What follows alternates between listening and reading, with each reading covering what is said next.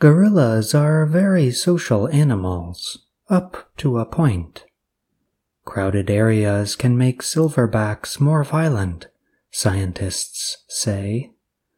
Silverbacks are adult male mountain gorillas that often have a white area across their backs.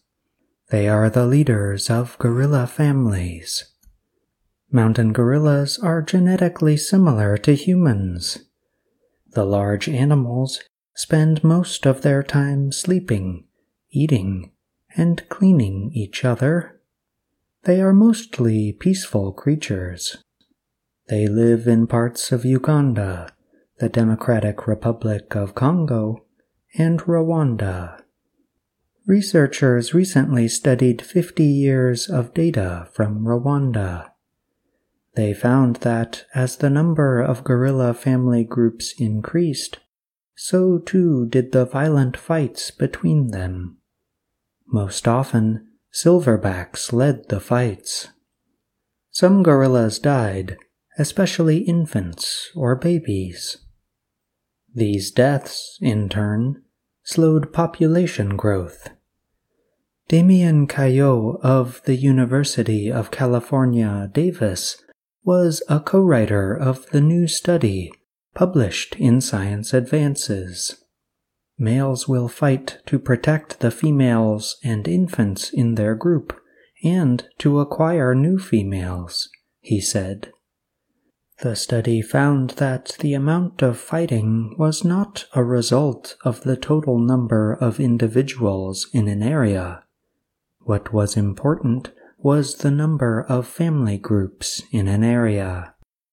Since the 1960s, mountain gorillas have been carefully studied and protected in Central Africa.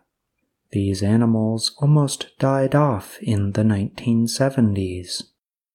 The population has since grown to just over 1,000 animals. Rich Bergl is a primatologist at the North Carolina Zoo. Bergl was not involved in the study. Rarely do we think about how an animal's behavior and social structure can influence population size, Bergl said. He added, but it turns out we should, especially for social animals like gorillas. Tara Stoinski was a co-writer of the new paper she is also president of the Dian Fossey Gorilla Fund, a nonprofit group.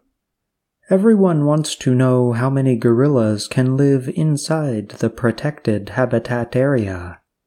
It turns out the answer depends partly on how they organize themselves socially, she said.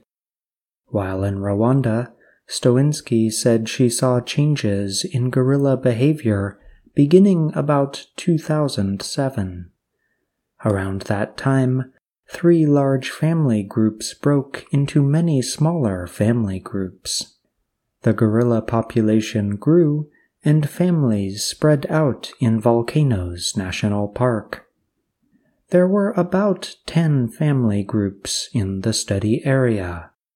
The number of fights between them increased by three times the number of infant deaths increased by five times. The population growth fell by half. The large family groups likely broke apart after the deaths of important silverback leaders, said Stoinski. When these elder statesman gorillas got older and died, the younger males weren't able to keep the groups together, she said. The study was based on data from about 400 gorillas in Rwanda between 1968 and 2017. I'm John Russell.